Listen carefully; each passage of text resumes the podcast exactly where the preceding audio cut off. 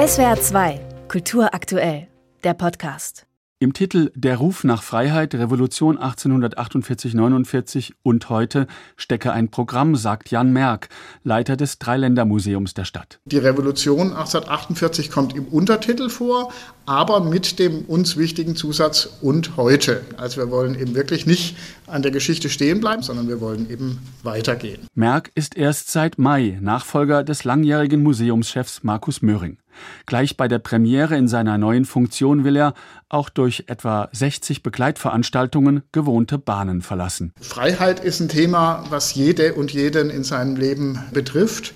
Und wir erhoffen uns davon, dass damit auch Menschen angesprochen werden, die vielleicht nicht die typischen Geschichtsinteressierten sind, sondern dass das wirklich auch Menschen sind, die sich vielleicht einfach mit heute und morgen beschäftigen. Mit Glaubensfreiheit oder sexueller Freiheit etwa. Optisch fällt auf, obwohl der erste Stock im Dreiländermuseum nur 400 Quadratmeter Fläche bietet, wirkt das Arrangement locker.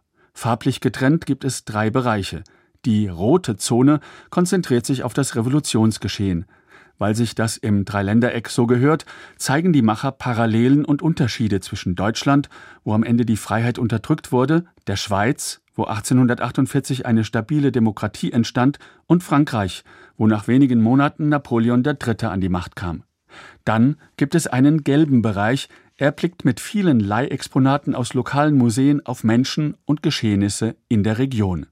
In Videoclips, die in drei großen Würfelelementen zu sehen sind, haben Schauspieler und Schauspielerinnen des Jugendtheaters Tempus Fugit Zitate wichtiger Personen inszeniert.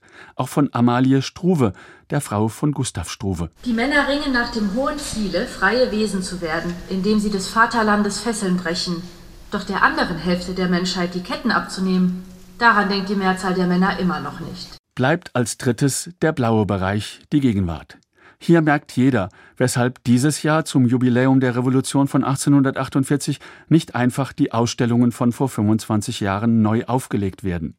Weil sich die Welt seither gewandelt hat oder wie es Selina Thomann, wissenschaftliche Mitarbeiterin im Dreiländermuseum, ausdrückt. Freiheit ist nicht mehr ein Ziel, das wir erreicht haben und auch demokratische Grundordnung ist nicht mehr ein Ziel, das wir erreicht haben, auf dem wir uns ausruhen können. Am Ende des Rundgangs soll sich das Publikum fragen, was ihm Freiheit bedeutet, welche Freiheiten ihm wichtig sind, welche verzichtbar wären, damit andere Menschen freier leben könnten. Das Lörracher Dreiländermuseum schlägt mit seiner Schau einen Bogen von der Mitte des 19. Jahrhunderts in die Gegenwart. Das Konzept ist sehr politisch, hat Wucht.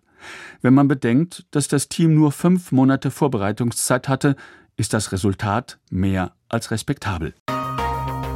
SWR 2 Kultur aktuell. Überall, wo es Podcasts gibt.